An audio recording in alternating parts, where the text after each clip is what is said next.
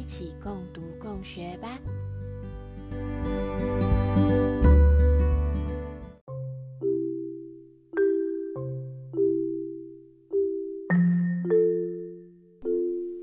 首先，我们来回复一位妈咪私讯我的问题。她说：“宝宝已经超过一岁了，被说不用喝母乳了，反正也没营养，是真的吗？”当然不是。一岁后的母乳还是提供了宝宝热量、蛋白质、维生素，还有很重要的抗体。而且啊，亲喂到自然离乳的宝宝，将来会更有安全感、更独立哦。另外，也有研究显示，喂母乳的时间越长，妈咪本人罹患乳癌的几率就越低。所以，不要再乱劝退妈妈或宝宝离乳了啦。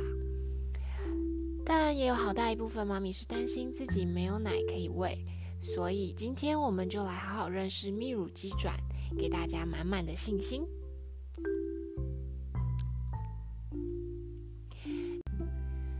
跟上一次讨论的分娩一样，医疗发达却也产生部分的过度医疗，资讯流通却也造就了过度商业化。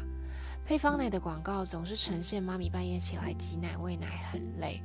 很多妈妈在孕期就开始担心自己不知道有没有奶可以喂宝贝，但我们是哺乳类动物啊，喂母乳不就应该是最自然的本能吗？如果进一步了解泌乳的机制，你就会发现那些担心其实才是哺乳的阻碍。举个最简单的例子，从小到大，你有担心过你没有口水吗？如果你口渴了，就会知道多喝水就好啦。对吗？所以，我们先来简单认识一下泌乳机转。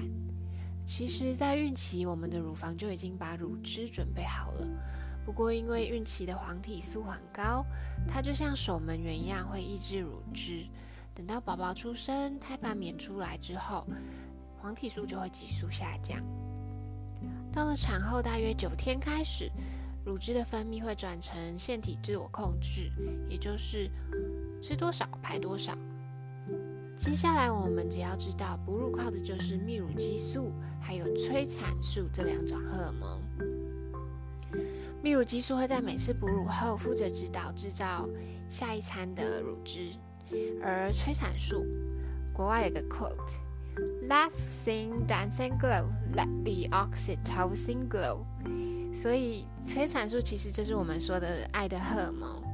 它会让奶水流出来，也就是我们大家常听到的喷乳反射。这就是为什么很多妈妈听到宝宝哭声，或者是看宝宝笑，就会让奶水开关被打开。也是为什么很多妈咪突然奶量大减，通常不是因为吃了什么食物，而是因为心情不好或是压力大。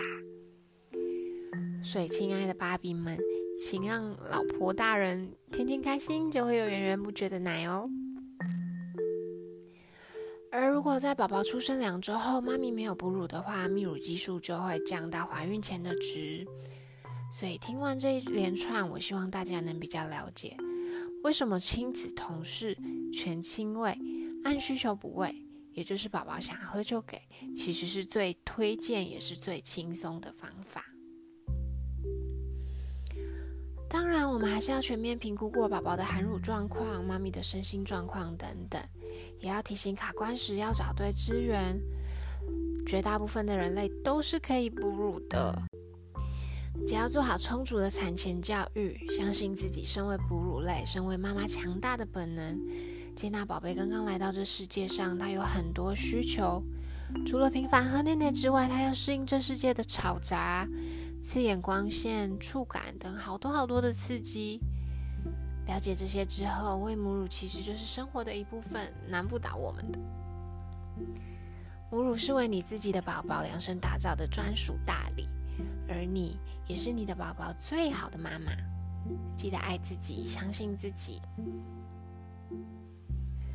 如果还有什么想问的问题，欢迎加入我们的私密社团“布朗尼老师育儿学”，一起共读共学吧。